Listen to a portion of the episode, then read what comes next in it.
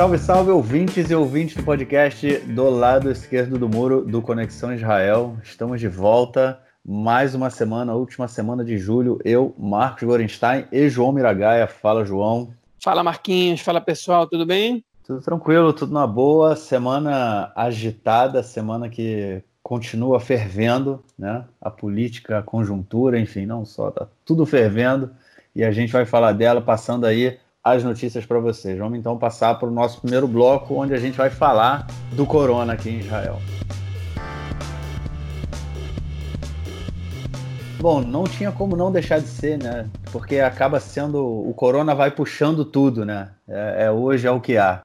E a atualização aqui, os últimos dados né, do, do, do corona em Israel, agora a gente está gravando, são 10 horas da noite aqui, da quinta-feira. É, até agora são 11.111 novos infectados desde a, desde a da meia-noite, né? ou seja, o número diário ainda não fechou, não foi é, atualizado, mas o número de ontem foi de 1.967, é isso de acordo com o, o, o Ministério da Saúde. É, ou seja, a gente continua tendo aí um número muito alto de pessoas infectadas, né, de pessoas é, ficando doentes, contraindo o vírus.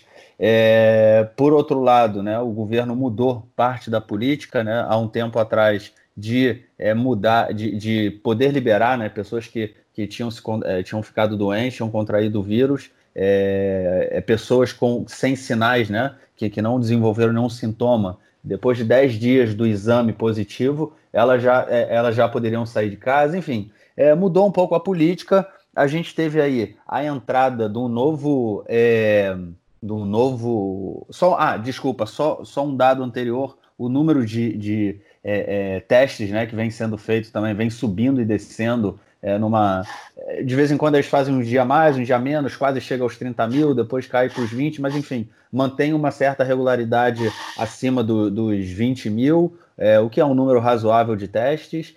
É, e a gente tem um novo é, super diretor, né? Eu não sei como, como dizer, é, é, como chamá-lo, né? Mas enfim, é, o, é, uma pessoa responsável. É o Gamzu. Executor.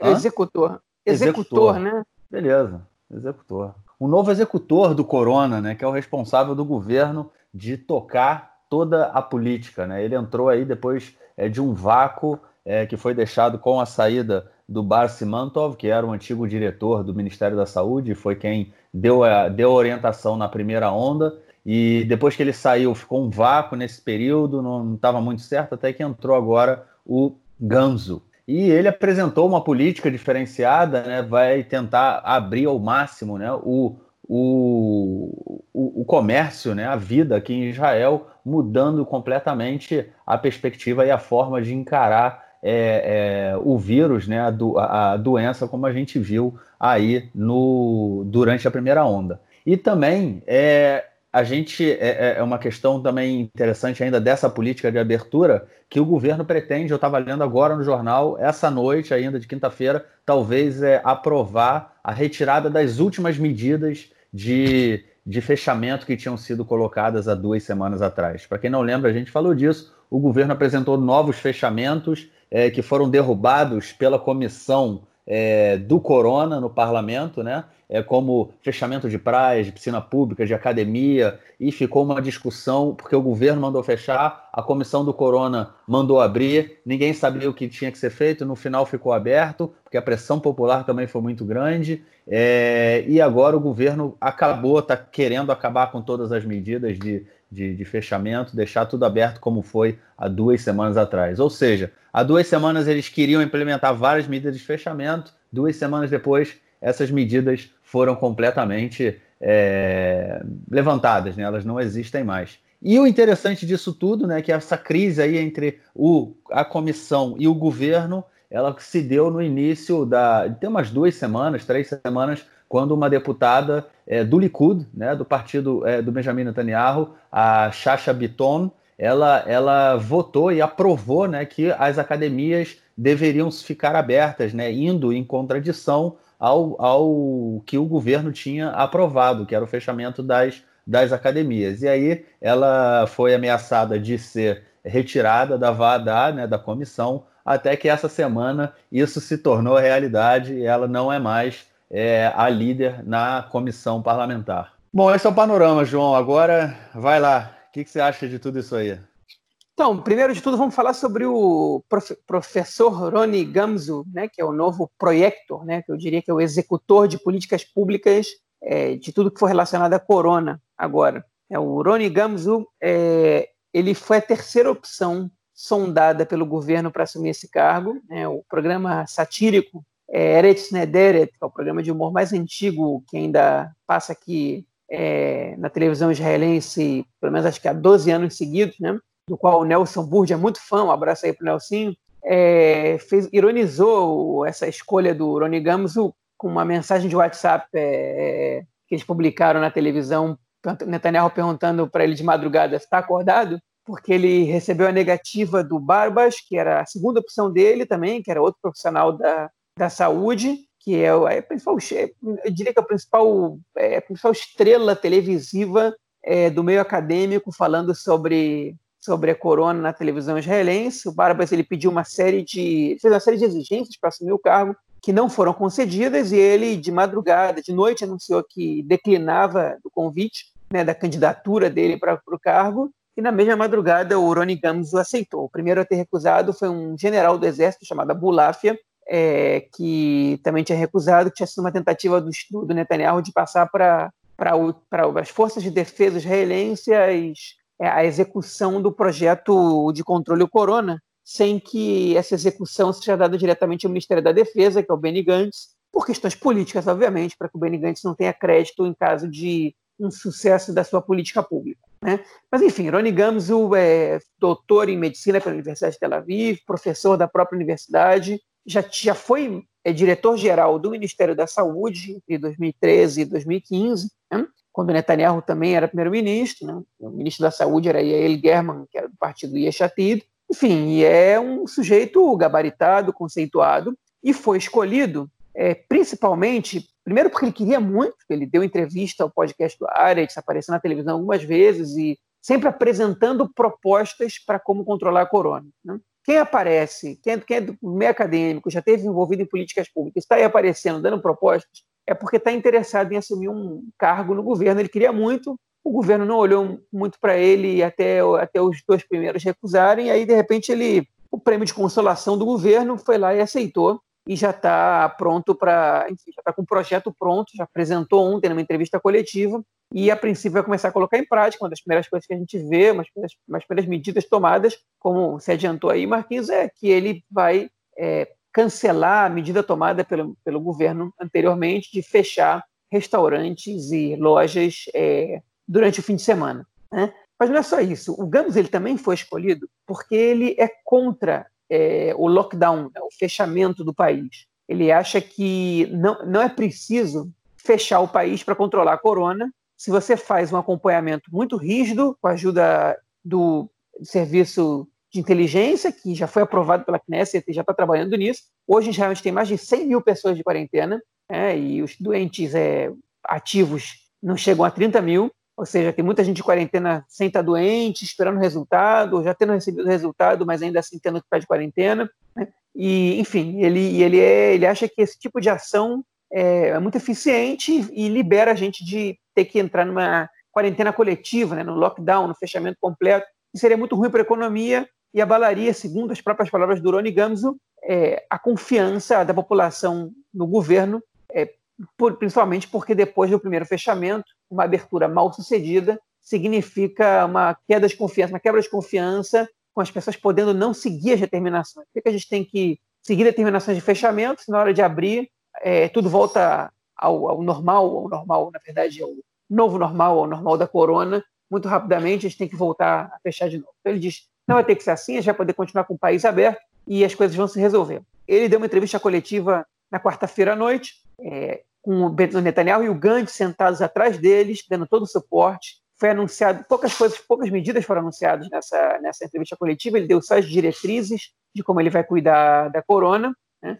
E uma das, é, das maneiras através das quais ele vai é, tentar evitar a disseminação do vírus é também com a ajuda das Forças Armadas, ou seja, foi criada uma divisão interna no Tzahal, né, nas Forças de Defesa de Israel, é, somente para dar suporte ao Ministério da Saúde é, para combater a corona, com autorização do ministro da Defesa e vice-primeiro-ministro, que é o Benny Gantz, né, que imediatamente já escolheu um responsável, já abriu essa divisão e já separou orçamento para poder fazer isso funcionar.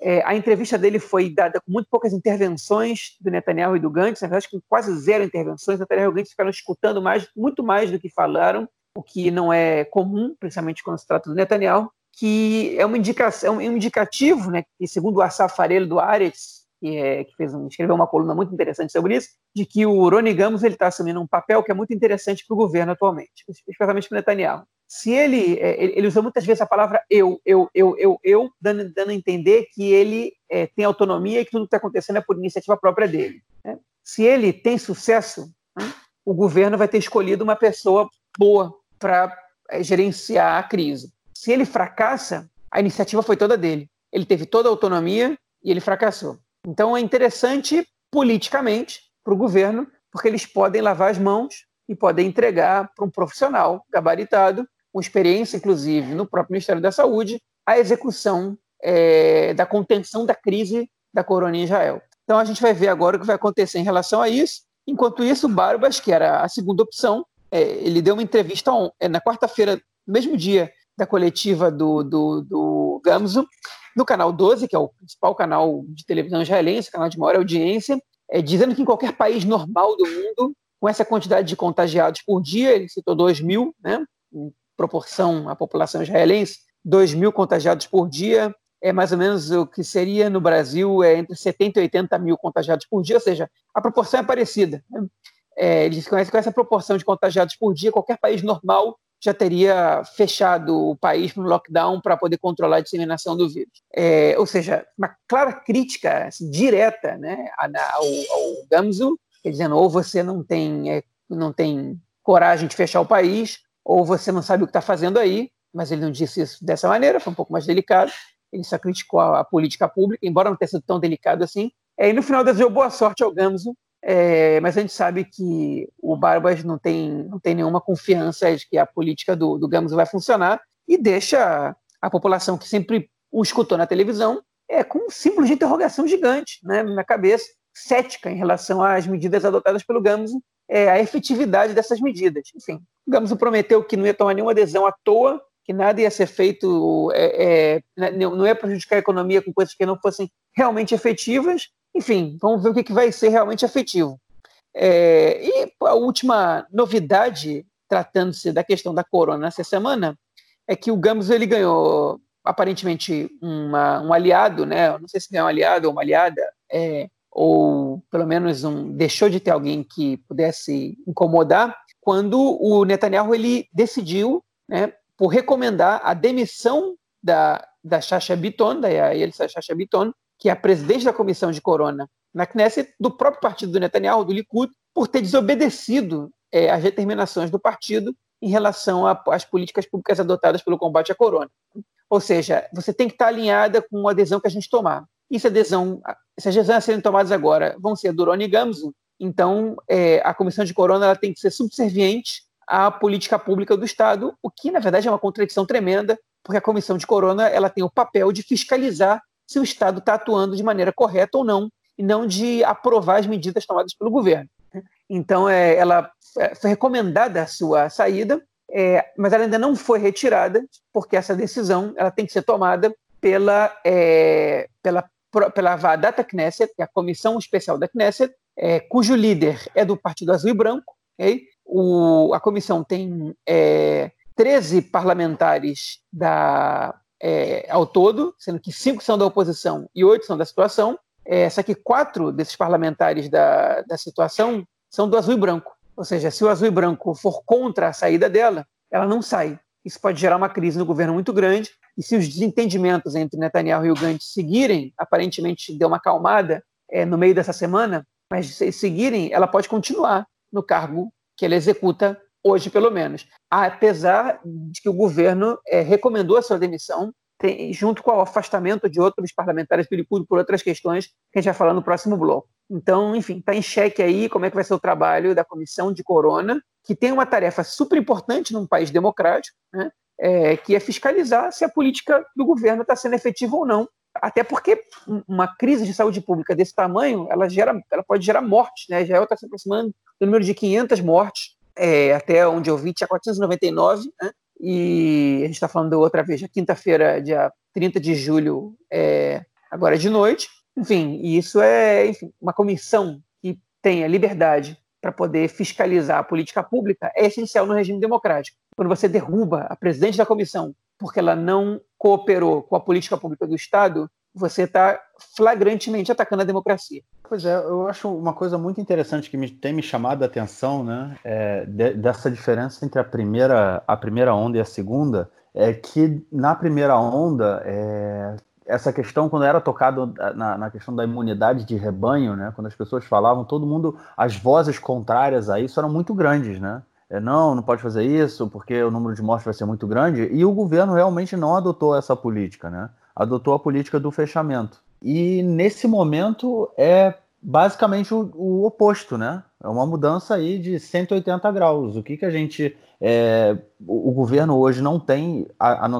a, até mesmo. Eles tinham fechado atividades escolares. É, a gente está num período de férias, né? Mas, enfim, é tipo colônias de férias é, para crianças a partir da quinta série estavam proibidas, é, como atividades esportivas também, e isso foi suspenso essa semana também. Ou seja, é, já pode ser um indicativo, inclusive, de que o ano letivo vai começar em setembro sem, sem maiores alterações. É, mas a gente tem uma política completamente diferente da que foi apresentada pelo governo na primeira onda. É, na primeira onda deu certo, né? o que deu errado depois foi a reabertura, né? A, a, quarentena deu certo no caso, né? E hoje o que eles propõem, eu acho que é uma questão é, é completamente diferente, é o oposto. É, o que deu errado não foi a quarentena, foi a saída da quarentena que foi muito rápida. E agora a gente vê essa mudança é, nessa na política. Mas a, a, essa mudança ela me chama a atenção porque é, se realmente ela pode levar um número muito alto de mortes é, a gente vê aí uma questão de, do governo estar tá preferindo a economia do que a saúde, né? como, se, como se a gente pudesse separar as duas coisas.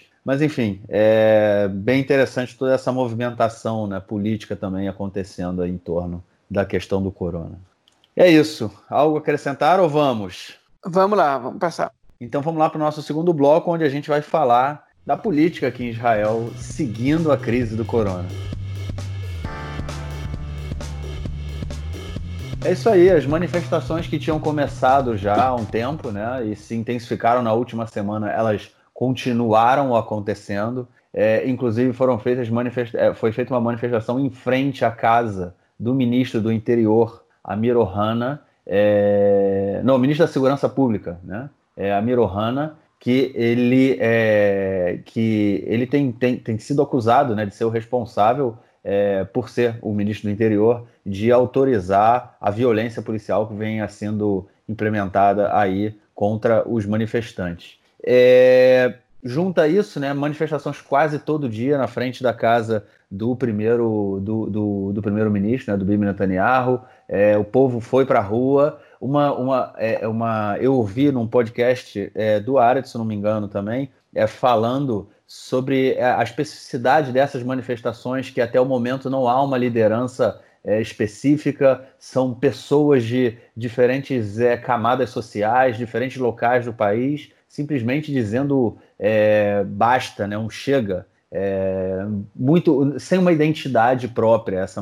essas manifestações até o momento, o que é uma questão muito interessante, né? muito legal de poder se, de, de poder se observar. E junto a isso a gente tem também, como não podia deixar de ser, né, as tradicionais crises né, do Likud, tem aí, é, enfim, conversas entre é, ministros e, e, e, diretores de órgãos públicos, né, que mostram aí que entre, não eu queria falar como é que era aquela questão que entre o céu e a terra há muito mais coisas do que a gente possa acreditar, mas mostram, na verdade, é, que há relações assim muito complicadas entre setores é, do governo né, e, da, e do aparelho é, de Estado. Enfim, João, para onde a gente caminha nesse momento em que também a gente falou naquela, na semana passada, né, o governo tem muita autonomia para decidir questões do corona? Ah, a gente caminha para mais violência é, e uma violência cujo resultado a gente não sabe qual é. E a gente também está caminhando é, para um cenário muito nebuloso e muito perigoso. E agora, é, na verdade, essa semana, com essas notícias que aconteceram, eu estou muito preocupado com o que está acontecendo aqui e eu estou muito irritado com o que está acontecendo em Israel. E eu vou explicar agora por quê. É, e realmente eu acho que a gente está passando, talvez, por, um dos momentos é, mais complicados internamente do país desde o assassinato do Urabi. É, provavelmente é isso que está acontecendo. Por que, que, eu digo isso? Tá? É, a gente já tinha comentado no podcast passado que depois que o Ohana, que o Amir Ohana, assumiu o cargo de ministro da Segurança Pública do país, da Segurança Interna, né, como se diz em hebraico, é, a, a, violência policial contra as manifestações é, que estavam protestando contra o primeiro-ministro, contra o Netanyahu, no caso, ela foi flagrante e foi muito atípica. Né? O, a polícia está é, batendo nos manifestantes com muita violência, prendendo gente de maneira injustificada, acabando com manifestações é, que têm ordem judicial, que têm permissão judicial para acontecer, e atacando a democracia é, com, com, com, violência física, né? É, que é uma característica que não é de regimes é, democráticos, que é de regimes autoritários. Isso já era muito preocupante. Essa semana, o canal 11, que é o canal público de televisão, é, ele, ele conseguiu uma gravação e divulgou no seu jornal aqui em Israel os três principais canais de televisão aberta, eles, eles é, passam seus telejornais na mesma hora. Né? Então você tem que escolher qual você vai ver. E no final das contas aparecem algumas reportagens, aparecem no Twitter, e a gente pode seguir algumas delas. Essa do canal 11, todo mundo viu, porque, ela, porque quem não viu ao vivo viu depois. Eles conseguiram gravações do Amir Ohana com o, o comandante é, do batalhão de polícia de Jerusalém. O Amir Ohana recomendando especificamente o que a gente já tinha comentado no podcast passado, que parecia para a gente muito lógico o que estava acontecendo, recomendando uma ação é, é, mais rígida que o comum contra os manifestantes que estavam protestando na frente da casa do Netanyahu, dizendo que aquele tipo de manifestação não era correta, que aquilo era anarquismo, né? aqui em Israel a palavra da moda de maneira negativa é anarquismo, estão chamando os manifestantes de anarquistas. É, eu, particularmente, acho que anarquismo é uma ideologia legítima, não vejo isso como uma coisa negativa, mas acho que em hebraico eles devem fazer confusão entre anarquismo e anarquia. Enfim, o que eles querem dizer, na verdade, é que as pessoas estão querendo criar desordem e criar uma situação é, é, na qual o Estado não pode ter controle. É, enfim, mas dizendo que esse é uma, é, o Netanyahu usa o tempo todo essa palavra, tipo, anarquistas e, e o, membros do governo também, e o Ohana usou isso na conversa interna dele com o policial, com o, chefe, com o comandante da polícia, dizendo que são é, que, que isso tá, é, é, é, que são anarquistas que querem é, que estão enfim abusando do direito e que tem que reprimir eles mais do que nas outras manifestações e ele recomenda explicitamente na gravação ele está dizendo isso porque a norma da polícia a gente não sabia disso mas agora a gente sabe é que durante essas manifestações eles não dão multas para as pessoas que não estão usando as máscaras de maneira correta. E durante essas manifestações em Jerusalém, na frente da casa do primeiro-ministro, a polícia distribuiu uma série de multas para as pessoas que estavam protestando.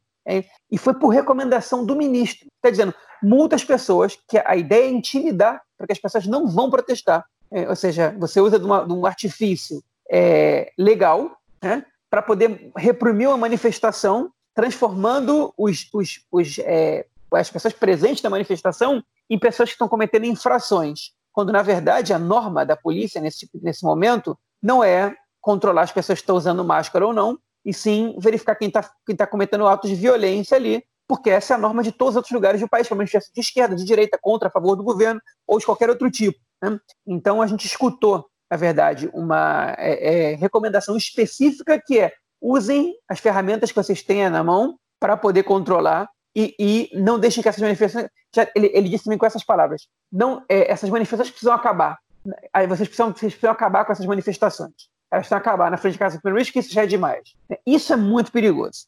Isso, isso, é, isso é uma coisa que preocupa é, demais. E um elemento a mais que entrou nessas manifestações agora, enfim, a, a, as pessoas entenderam o papel do Hanna, não demorou muito, começaram a protestar, já protestavam na frente da casa do Netanyahu, das duas casas, da residência oficial dele em primeiro-ministro e da residência particular dele em Keisária, começaram a protestar na frente da casa do Israel Katz, também do ministro das Finanças, e na casa do próprio Ohana em Tel Aviv. E nessa manifestação contra, é, é, na, na, frente da casa do Ohana, é, enfim, também protestaram na, casa, na frente da casa do Miki Zohar, que é o líder do, do governo na, na, Knesset, mas na frente dessa manifestação na casa do Ohana, em Tel Aviv, é, apareceram dez é, é, hooligans, vamos dizer assim, ou não sei que outro termo a gente pode usar, 10 marginais vestidos de preto, andando em bloco com gás de pimenta, garrafas de vidro quebrado e começaram a atacar os manifestantes. Okay? Os manifestantes não tinham cometido nenhuma ação violenta, nada, zero. Todas as manifestações até agora estão correndo pacificamente, pelo, pelo menos do lado dos manifestantes, nenhum ato de violência até agora. E eles foram atacados por esse bando de marginais criminosos, né? é, que quem usa garrafa de vidro quebrada, duas pessoas foram esfaqueadas próximo ao pescoço, né? esfaqueadas ou cortadas com vidro, verdade foi faca. É, talvez não tenham cortado a garganta dessas pessoas, porque não tenham conseguido na velocidade do, do, do ato que foi. Mas tem vídeos rolando na internet. Os manifestantes dizem que perceberam tempo antes que eles estavam chegando, que eles estavam se aproximando, tanto que conseguiram fazer as filmagens deles chegando e atacando, e a polícia não fez nada. Hein? A polícia não fez absolutamente nada. A polícia permitiu que eles se infiltrassem ali e atacassem os manifestantes. É, enfim, as, o, o, repórter de, de, de questões policiais do área, ele disse, eu já cobri muitas vezes, é, é, eu já cobri, eu cobri a polícia todos os dias, eu, eu afirmo para vocês que a polícia tem ferramentas para saber quando esses grupos vão se infiltrar, porque eles têm infiltrados dentro desses grupos. A polícia também consegue perceber quando um grupo está agindo de maneira estranha, pelos vídeos dá para perceber claramente, hein? e a polícia ou não estava não tava, tava sendo negligente com esse tipo de coisa, ou estava cooperando com esse tipo de coisa. Enfim, a polícia permitiu esse tipo de ataque. Não teve um assassinato, não teve a morte de ninguém ali, por sorte, provavelmente por sorte. Hein? E, enfim, depois, posteriormente, a polícia prendeu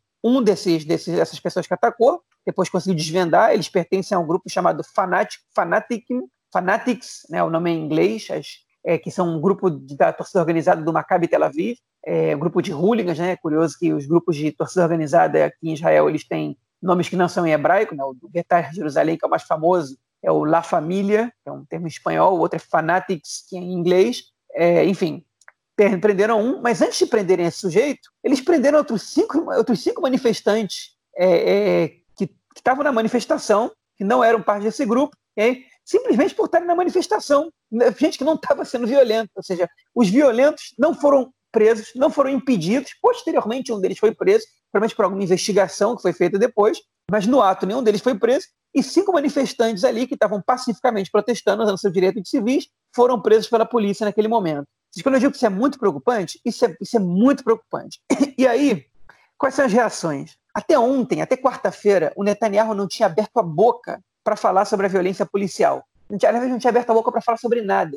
Ele estava vendo a polícia tomar esse tipo de atitude e estava quieto. Os deputados da oposição, todos eles falando não, não, é cabível, não pode ser que a polícia se manifeste dessa maneira. Benny Gantz e membros do Azul e Branco falando que a polícia não pode agredir a população dessa maneira. O presidente Rivlin já tinha falado. E aí, estranhamente, acontece essa semana, e aí isso é o que me deixa muito preocupado e muito irritado, hein? mas por sorte, a inteligência é, dessas pessoas, o, o, grau, o, grau, de inteligência das pessoas não é muito alto, e a mentira dessas pessoas tem perna mais curta do que, do que o normal, faz, permite com que a gente descubra que eles estão mentindo e a gente pode ficar com um pouco mais de raiva, mas pelo menos é, publicamente tirar a credibilidade dessas pessoas. O que, eu me refiro? Primeiro foi o deputado Mick Zoa, líder do governo, o mesmo que estava arrumando confusão na Knesset com o próprio com parlamentar do seu próprio partido, ele divulga no, na sua página no, no, no, no Twitter é, conversas de WhatsApp que ele teve com a mulher e com o filho, dizendo que os manifestantes estavam na frente da casa dele, estavam é, causando crise de choro e, e, ataque de pânico no seu filho. E ele é, fez, fez captura de tela das mensagens que ele trocou com a esposa e com o filho e publicou, né, dizendo que está tá tudo, tá todo mundo bem, mas o filho dele não para de chorar e tudo mais. Tá. Essas mensagens foram trocadas às oito e meia da noite, mais ou menos, entre ele, a mulher, e entre ele e o filho dele. Que curioso nisso aí é que nessas mensagens vinha escrito aquele balãozinho em cima do WhatsApp, é, que a, quando a primeira vez que você se comunica com um número na, é, no, com o teu telefone, aparece essa descriçãozinha, né? É, é, dizendo que essa pessoa pode não receber a tua mensagem, ou pode não, enfim, optar por não se comunicar com você e tudo mais. Tanto com a mulher dele quanto com o filho dele. É muito curioso, muito estranho que um deputado, uma pessoa qualquer, né, é, tenha tido a primeira conversa com a mulher e com o filho é, justamente num caso desse que está sendo divulgada para nas redes sociais. Como se não, aí, como, como se não fosse bastante, tá? essas primeiras mensagens foram trocadas às oito e meia da noite. Tá? Então, o que, que o Mick Zor disse? É, ele disse que alguém, alguém colocou na internet, das duas uma, ou ele inventou essas mensagens, ou ele apaga as mensagens dele todos os dias. É, o que é muito curioso, né? Porque, primeiro tudo, porque ele tem acesso a um celular de trabalho, um celular pessoal. Ele não, ele não precisa, enfim, é, é, usar o celular dele de trabalho para se comunicar com, com, com a mulher e os filhos. Né? E aí ele diz o quê? Assim, a, a, outra situação, na verdade, colocada é talvez ele apague ou talvez ele. Perdão. Então, com essas duas situações que a gente tem que cortar essa parte, vou voltar. Então, enfim, ele publicou essas mensagens e alguém levantou no Twitter. Vocês perceberam que tem uma coisa estranha nessas mensagens? Que tá, tá como se fosse a primeira vez que ele fala com a mulher e com os filhos. E aí ele coloca, das duas, uma. Ou ele está inventando essas mensagens né, para poder, poder posar de vítima, ou ele está, é, enfim, é, é, ele, ele apaga todos os dias as mensagens que ele troca com a mulher e com os filhos. E aí ele foi lá e respondeu essa pessoa no Twitter. Né, uma, pessoa, tipo, uma pessoa que ele não conhecia, mas que marcou. Ele falou: Eu apago todos os dias que eu recebo milhares de mensagens como líder do, do, do governo na, no Congresso, então eu apago todas as mensagens todos os dias. Só que isso é muito estranho. Ainda assim, isso é muito estranho. Mesmo que ele apague essas mensagens todos os dias. Primeiro, porque ele tem dois celulares. Né? Todos os parlamentares têm dois celulares. Pelo menos, pelo menos um que, o, que, que a Knesset oferece para eles, que é um telefone especificamente para trabalho, e outro que é pessoal. Ele não tem por que receber milhares de mensagens no telefone pessoal dele. Né? Enfim, isso é, isso é bastante estranho. A segunda coisa que é muito estranha é que parece ainda muito radical que, ainda que ele apague as mensagens, ele apague também as mensagens que ele tem com a mulher e com os filhos. Né? É, é um pouco absurdo. E o terceiro absurdo é que a primeira mensagem do dia que ele troca com a mulher e com os filhos é às oito e meia da noite. Olha, eu fui procurar, por, por curiosidade, nos últimos sete dias, quando foi a primeira mensagem do dia que eu troquei com a minha mulher. É, eu tenho dois filhos também, enfim, eles estão muito pequenos, não têm telefone ainda, então eu fui ver todos os dias a primeira mensagem, a hora da primeira mensagem que eu troquei com ela. O dia que a gente trocou a mensagem mais tarde foi às duas e meia da tarde, porque a gente estava junto até às onze da manhã. Em geral, antes de meio-dia, a gente está trocando mensagem. É normal, né? É muito estranho que ele não tenha trocado nenhuma mensagem de WhatsApp, nem com a mulher, nem com os filhos durante o dia inteiro. É muito estranho que ele tenha apagado essas mensagens, o que faz a gente supor que ele está mentindo, e que ele inventou essas mensagens para posar de vítima, para poder fazer uma correlação falsa de que é, essas manifestações elas são manifestações violentas e que estão causando é, é, problemas pessoais para a vida dele. E a segunda, né, quando, justamente quando Netanyahu resolve se manifestar, é, que é bem no dia que os manifestantes foram atacados na frente da casa do Ohana, ele vai lá e se manifesta contra a incitação à violência, mas ele não diz é, é do lado de quem, né? ele não diz quem estava sendo violento. Entende? ele culpa o Yair Lapid e o Ehud Barak por serem pessoas que estão, é, é, é enfim, estimulando as pessoas a fazer, a fazer essas manifestações, os anarquistas, pessoas que não têm nenhum compromisso com o Estado, que são bonecos do Lapid e do, e do, e do Barak fazendo esse tipo de coisa. E depois ele publica uma mensagem de uma tal de é, Dan Aron, né, que foi até o Twitter dele, até o Facebook dele, perdão, dizendo que ele só vai parar, que ele está querendo fazer uma ditadura e que ele só vai parar quando alguém meter uma bala na cabeça dele como prova de que ele está sendo, que tem uma incitação contra ele, que ele pode ser assassinado. E aí vem a Sara Netanyahu, a primeira dama, falar com que, que está passando dos limites, que tal, que, eles, que, que, que pode acontecer o assassinato do primeiro-ministro, que nem aconteceu do Rabin. E o presidente Rivlin fala que assassinatos de manifestantes e, e, e de primeiro-ministro não são uma novidade em Israel. Isso é verdade. Em 1982, é, o manifestante Emile Grinstein, ele foi assassinado numa manifestação pela paz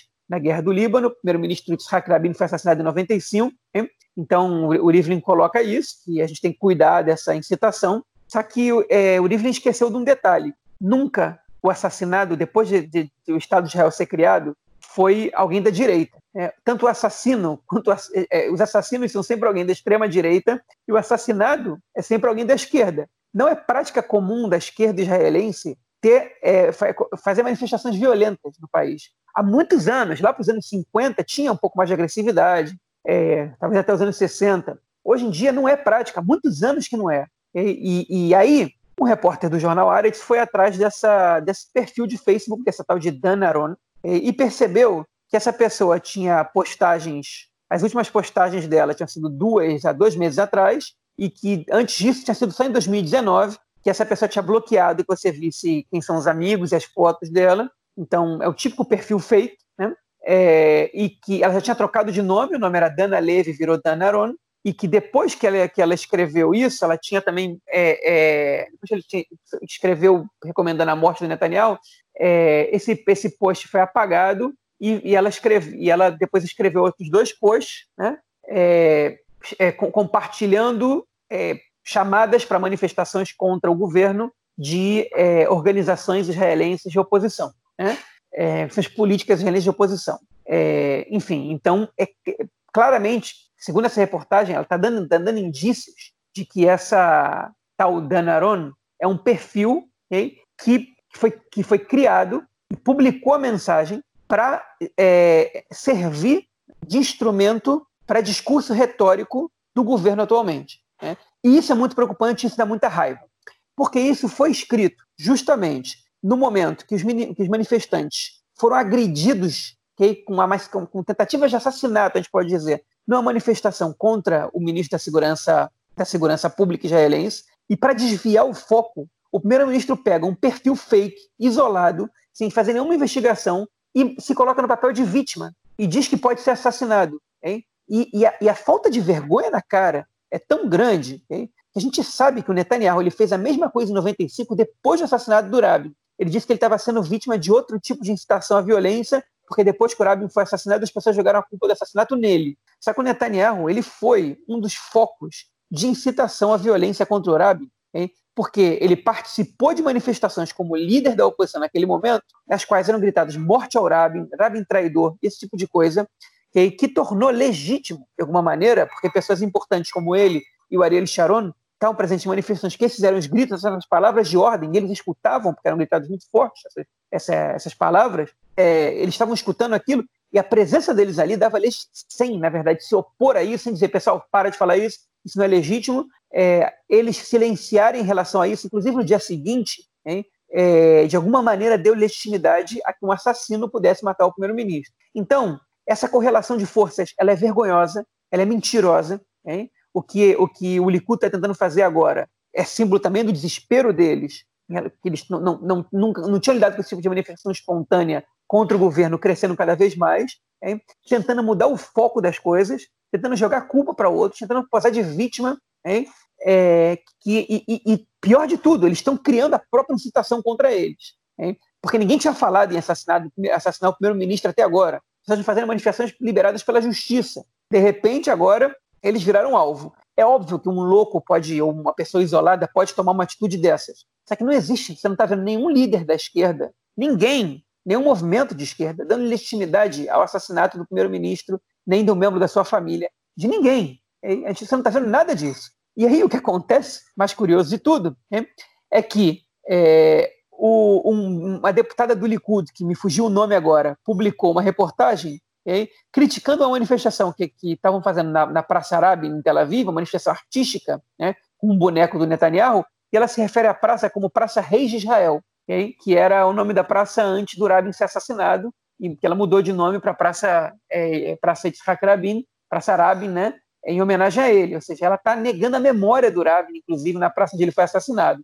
É, e outra coisa curiosa que acontece agora também é que os manifestantes do grupo Fanatics, esse que atacou as pessoas, eles contrataram como advogado o Itamar Ben-Gvir, que é um deputado carranista da extrema-direita religiosa israelense, abertamente anti-árabe, racista, né, sem, sem, sem esconder isso de ninguém. E o que ele está dizendo, enfim, é que, as pessoas, é que eles agiram em legítima defesa porque estão sendo chamados de judeus sujos, né, não sei qual o nível de devaneio ou de falta de vergonha na cara, que ninguém nunca não, não viu isso em nenhum lugar, e que, e, obviamente, que judeus não vão chamar os outros judeus sujos, né? É, enfim, e, tá, e eles contrataram um cara que ele é advogado também, o político mais radical, não é membro da Knesset, por sorte, para defender esses manifestantes nessa, nesse processo que vai ser aberto agora. Então, é muito preocupante a situação. Né?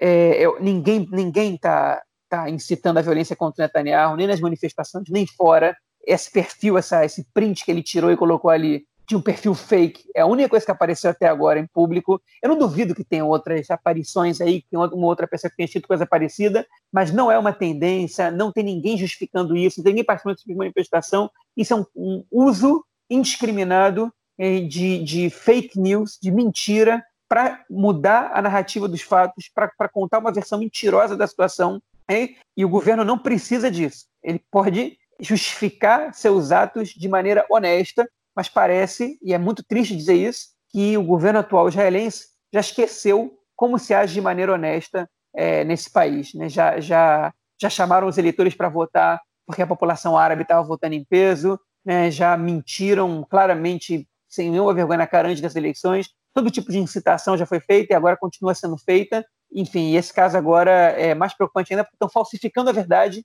na nossa cara, é, é, aparentemente, né? Porque a gente tem provas para isso. Mas é muito, é muito aparente. E isso, enfim, é muito preocupante para a democracia israelense, é muito preocupante para o futuro próximo do país, porque isso realmente acirra os ânimos. Né? E aí, a próxima manifestação, a gente não sabe o que vai acontecer.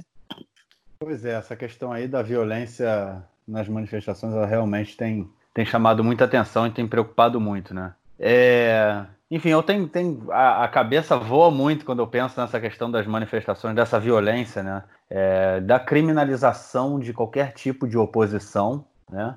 E, e você passa, da, como você falou lá no início do seu comentário, né? Que ele chamando o, o pessoal que é nas manifestações de anarquistas, né? Como se ele já, tipo, quando você você está chamando um cara de anarquista nesse caso, né? Você está querendo desqualificá-lo, né? Você está tá, tá de uma forma criminalizando, né? Porque você também quer dizer que ele é violento, enfim. É realmente muito preocupante tudo isso que acontece. É, mas a polícia também, ela foi, tem algumas manifestações, ela foi mais cuidadosa, né? Depois que, a, que o bicho começou a pegar, depois que as, que as é, é, a, a, imprensa, de uma forma geral, né? Todo mundo só falava disso, então eu senti que é, houve um recuo, mas com certeza é um recuo é, que vai durar somente um determinado período, porque o objetivo deles é, é, vale, vale o que eles fazem, né? É isso. É, enfim, para a gente só, só para não passar batido, segue aí a discussão sobre o, o, orçamento anual do país, né? O Benny Gantz ainda não abriu mão do, do orçamento de dois anos, o Netanyahu ainda não abriu mão do orçamento anual, que na verdade é por três meses. O a, a novidade dessa semana foi que é, vários é, é, profissionais do Ministério da, das Finanças é, se manifestaram dizendo que não tem nenhuma lógica do ponto de vista de política pública, é, de, de, gestão de Estado, você fazer um orçamento é, para os meses que faltam de 2020. Né, que o lógico seria fazer um orçamento para dois anos, que na verdade é um ano e três meses, um ano e quatro meses. Então, é, enfim, gente que em geral não costuma é, se manifestar, porque eles não costumam tomar lado político, né, são profissionais do ministério, mas eles estão vendo seu trabalho ser afetado, responsabilidade com as contas públicas, e eles se manifestaram, colocam o Netanyahu um pouco contra a parede, mas o Netanyahu ele, ele aparentemente não vai desistir do orçamento anual. E a pergunta é se o Gantz vai desistir ou não. Se o Gantz desistir, aí a gente vai ter, aí a gente vai, o governo não cai a, a princípio. Se o Gantz não desiste, a gente vai ter eleições em novembro. É, dois terços da população israelense não querem eleições agora, hein? o que é, o que enfim, vai, coloca os dois, tanto Netanyahu como Gantz, numa situação complicada. As pessoas estão vendo que está no meio de uma crise de saúde pública, de uma crise gigantesca de, econômica, e, é, enfim, e, e eles estão, estão convocando eleições por uma questão que eles podiam ter se entendido há muito tempo, inclusive que é parte do acordo de coalizão. Essa é uma coisa que, que é importante a gente colocar, a gente não tem novidades, grandes novidades em relação a isso, mas vai ter em pouco tempo, porque no fim de agosto isso tem que estar resolvido. É, enfim, e outra questão que a gente vai a gente comentar também, só para não passar em branco, a gente comentou há duas semanas atrás do projeto, do plano né, do distribuição de dinheiro, 750 shekels por família, né, com acréscimo para é, por pessoa, 1.500 por casal, com acréscimo de 500 por filho, para quem tem é, até três filhos, mais que três filhos não tem acréscimo. É, enfim, o governo ele tinha lançado esse, esse projeto, voltou atrás, por, depois das críticas, repensou e vai, e vai lançar o projeto, voltou atrás de voltar atrás, vai lançar o projeto até fim de agosto, as pessoas vão receber é, esse, esse dinheiro né, para poder usar para o que quiserem, toda a população israelense vai receber esse dinheiro, enfim, e, e o plano vai ser aplicado. Mais detalhes a gente vai conhecer durante essa semana, só para não deixar isso passar em branco. Beleza, show de bola. Vamos então para o nosso próximo bloco, onde a gente vai falar da política externa.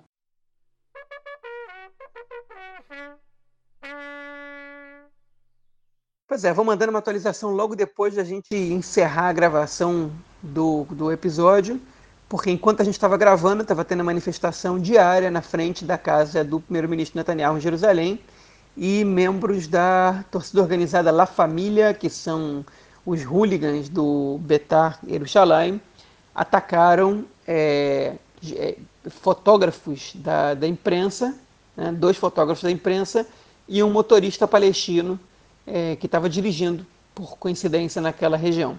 Então, os ataques físicos, a manifestação na frente da casa do Hanna não foram casos isolados e a situação vai de mal a pior enquanto a polícia não começar a coibir esse tipo de ação, enquanto o próprio governo não começar a se manifestar contra esse tipo de ação, a tendência é que elas não só continuem acontecendo, como também que elas aumentem. Então é isso, gente. Espero que essa seja a única atualização ruim que a gente dê até a hora da publicação do podcast. Eu acho engraçado, né, da gente falar, ah, vamos falar da política externa, né? Porque, por exemplo, a gente vai falar agora do Líbano e é logo ali, né? Então é, é externo, mas é tão, mas é tão interno, né?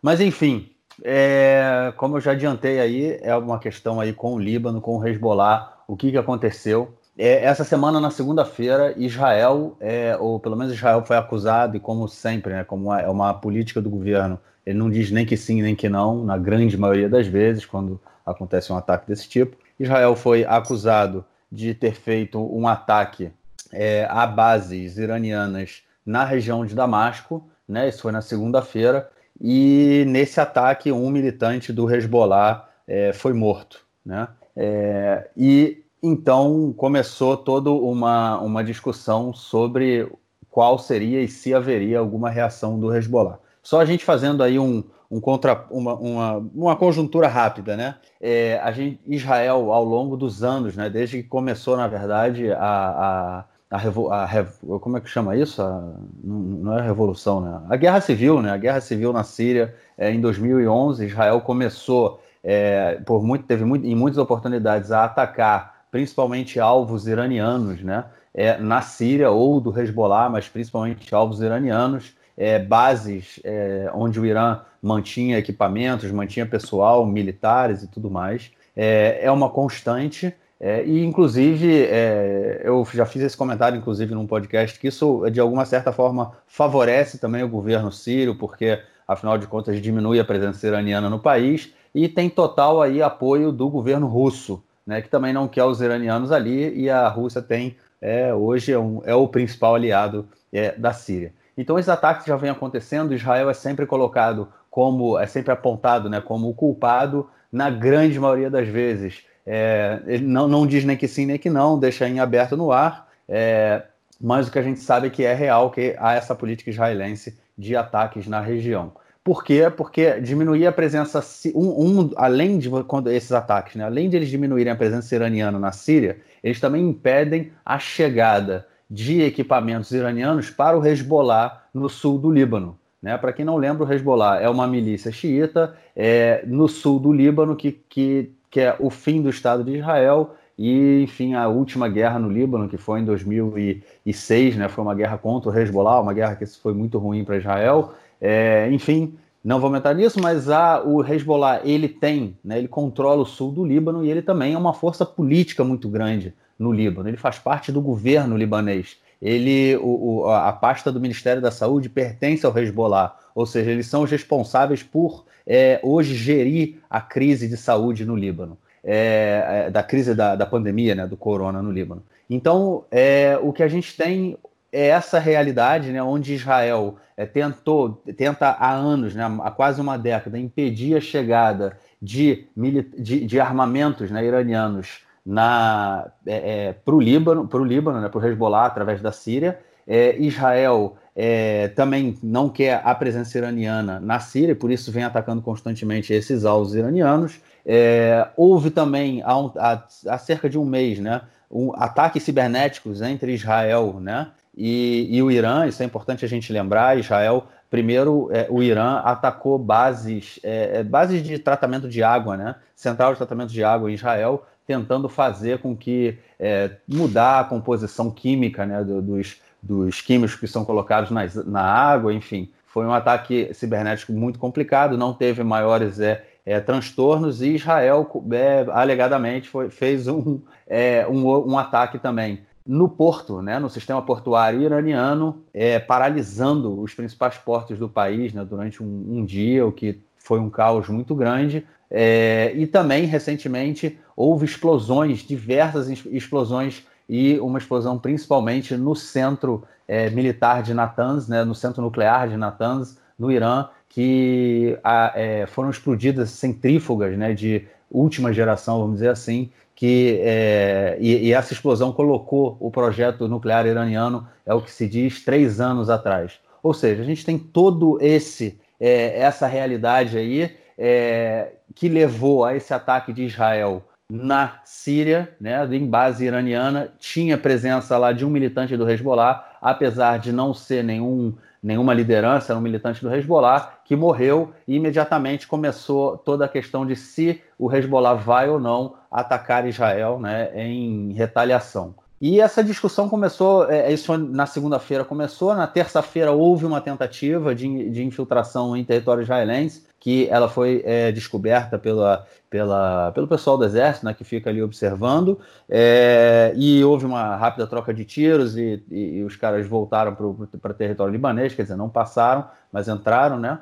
E, enfim, e desde então a gente tem, tem, tem acompanhado isso, uma preparação muito grande do exército na região norte, é, pronta para, pelo menos eles dizem estar prontos para qualquer, é, estão prontos para qualquer cenário. Hoje, né, na quinta-feira e sexta-feira, é, é, o, um feriado né, para os muçulmanos, o feriado de é, Eid al-Adha, que é o feriado que eles celebram é, o fato de Abraão ter, é, ter, ter, ter se disposto a sacrificar o seu filho para Deus, né? É interessante que tanto os muçulmanos quanto os judeus também celebram Abraão e a circuncisão. Mas enfim, é, hoje é, é, é esse, é essa festa para os muçulmanos, então é, não, não, é, é, a gente não viu nenhuma, nenhum ataque, mas é, mas está tudo em aberto, né? As pessoas não sabem se o Hezbollah vai atuar, vai fazer alguma coisa, até porque, como eu falei, o Hezbollah é uma força política dentro do Líbano também. eles cada vez mais tem mais responsabilidade dentro do país e uma guerra também, um confronto mais, mais forte né, com Israel, não seria nada de positivo para o país. É isso, aguardando, né? O Gantz e o Netanyahu fizeram um, um, uma entrevista, né? E eles é, deram total apoio ao exército, inclusive agora, agora há pouco, há poucas horas, é, é drones israelenses, alegadamente israelenses, né? E devem ser porque está na fronteira entre Israel e, a, e o Líbano, né? É, drones israelenses foram vistos em território libanês. É, enfim, está esquentando, né? Sempre esquenta lá, no, lá, lá pelo norte. É, a fronteira é muito próxima dos vilarejos, tanto do lado israelense quanto do lado é, libanês, o que deixa ainda todo, todo o pessoal da região né, em, um, em um clima muito mais tenso. Mas é isso, cara. O que, que você acha disso aí? Não, olha, é, a verdade é que é, enfim, quando perguntaram para o Begin, que era o primeiro-ministro de Israel lá nos anos 80, quem ele preferia ganhar essa guerra Irã-Iraque, ele disse os dois. É, ou seja, a situação é que ele, disse o seguinte: essa guerra para a gente é boa porque são dois inimigos ali que estão. que quanto mais tempo essa guerra durar, melhor para a gente, né? Ele não disse com essas palavras porque é politicamente incorreto, mas eu não duvido nada que ele pensasse assim. É, e a verdade é que a guerra na Síria, a guerra civil síria, enquanto ela perdurar, Israel tem um adversário a menos que a Síria e um adversário a menos no Líbano, né? Porque o Hezbollah ele está implicado até a goela com a, Síria, com a guerra na Síria. Enquanto a situação na Síria não, não se resolver completamente, é difícil o Hezbollah abrir outra frente, porque ele já tem ele já tem seus negócios no Líbano, né? E alguns outros pelo resto do mundo. É, e abrir uma, uma, um conflito com Israel não é não é interessante para o Hezbollah agora. Então, enfim, por outro lado, eles não costumam deixar passar esse tipo de coisa, né? Porque isso é um ataque à honra deles. E, e, eles não podem ser agredidos e, e não responderem isso, né? Militarmente é uma mostra de fraqueza. É, e eles precisam mostrar, de alguma maneira, que eles não temem Israel, até pela confiança dos seus apoiadores. O Hezbollah, é importante dizer isso, o Hezbollah, ele, na prática, ele controla o Líbano. Né? É, ainda que seja um partido, o Hezbollah, a gente, a gente, fala que é um grupo terrorista, mas o Hezbollah é um monte de coisa. Né? também tem ações terroristas. O Hezbollah é um partido político do parlamento libanês, com número de cadeiras específicas, limitadas lá para eles, porque a democracia libanesa, se é que a gente pode chamar aquilo de democracia, é, é muito confusa, tem, tem lugar marcado para cada um, e você não pode conseguir mais que tantos, dependendo da tua corrente é, étnico-religiosa e tudo mais. O Hezbollah, como representante do, do Islã xiita é, é, libanês tem um número específico que eles não podem ser maiores que, o, que os muçulmanos sunitas nem que os cristãos maronitas não podem ter os cargos de presidente nem de primeiro-ministro, é, por um lado, mas por outro lado, na prática, a gente sabe que o que acontece lá é por ordem deles. É, militarmente, o exército do Líbano é, é, muito fraco e o Hezbollah, as milícias do Hezbollah controlam o país é, e às vezes eles impõem leis. Né? O Diego Bercito, Bercito, repórter da Folha, que a gente conheceu aqui em Israel quando foi correspondente, ele escreveu uma, um artigo muito legal, uma coluna muito legal dele, é, mostrando, enfim, como, como, como foi quando ele entrou no sul do Líbano, que ele foi interrogado